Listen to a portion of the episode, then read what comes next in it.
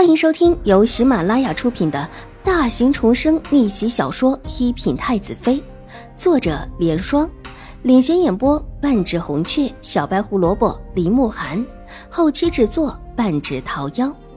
喜欢宫斗宅斗的你千万不要错过哟，赶紧订阅吧！第四百一十八集。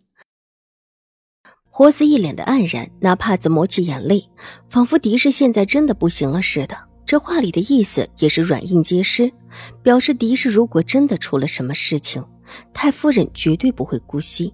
这话玉洁有一些接不下来，她可以拒绝一个婆子的求见，但不能真的对狄氏的事情打压。狄氏怎么着都是宁远将军府的夫人，就算是关起来，对外也只说是病了。你等着。那就麻烦姑娘了。婆子脸上显过一丝得意，但语态之间越发的客气。玉洁转身进到屋里去禀报。屋内，秦婉如正拿着一幅画让秦怀勇鉴赏。修炼的竹子之间，一位雅士正在抚琴，另有一人高戴博冠，站在一边欣赏。整个画面有一种魏晋之风，而这种魏晋之风，正是秦怀勇最欣赏的。父亲，您看出这是真迹吗？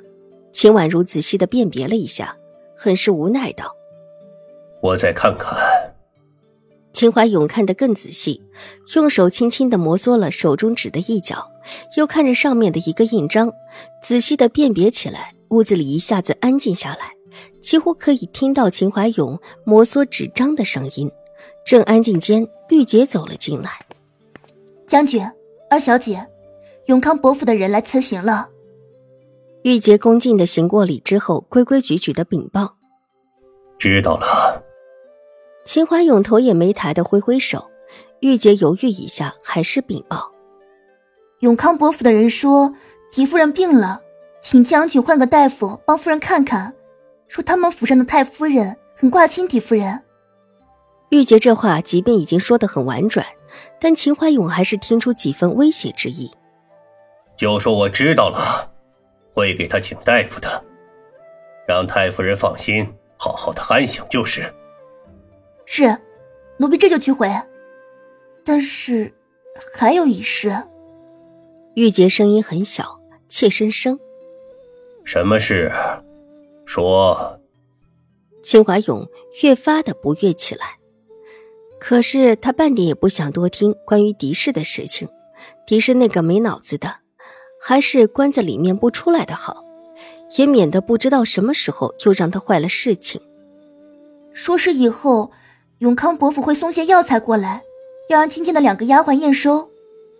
好了好了，我知道了。以后永康伯府送来的药材，他们自己接收就是，不用再到我这里来禀报了。居然又是这种鸡毛蒜皮的小事，秦怀勇越发的不耐烦起来。挥了挥手，就说我知道了，让他们退下吧。是将军。玉洁倒退几步，转身出了屋门。屋门外，婆子神色和气的站在那里，正在和小厮说着话。看到玉洁出来，急忙笑嘻嘻的上前问道：“这位姑娘，姑爷怎么说？”我们将军说了，这事他知道了，会给狄夫人换位大夫的。至于贵府上送来的药材，将他们验收就是。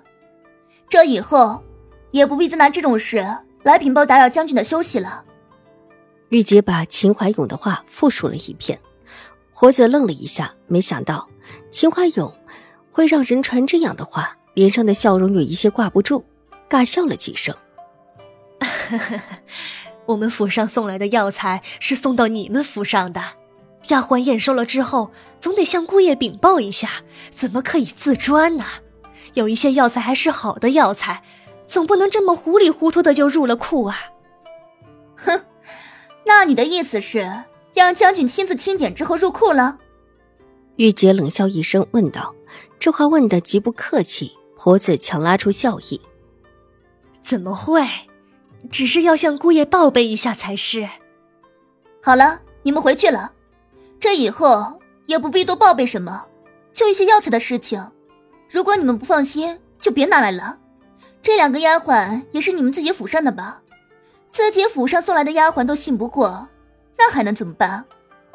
玉洁冷冷的嘲讽道：“这，莫如奴婢再进去跟将军说一说。”胡子向他身后看了看，不死心的试探。玉洁往前一步，正挡在了他的面前。这事将军已经决定了，再说也是这个样子。这会儿将军和我们小姐正在议政时，哪有事情管这种小事情？这位嬷嬷，你还是先回去吧。我们府里如果真丢了东西，自会解决，不会找到永康伯府去的。这是直接下逐客令了。婆子无奈的看了看玉洁身后微合的门，只能够退回去，走到边上对两个丫鬟低声说了几句话，似乎在吩咐他们一应注意的事项。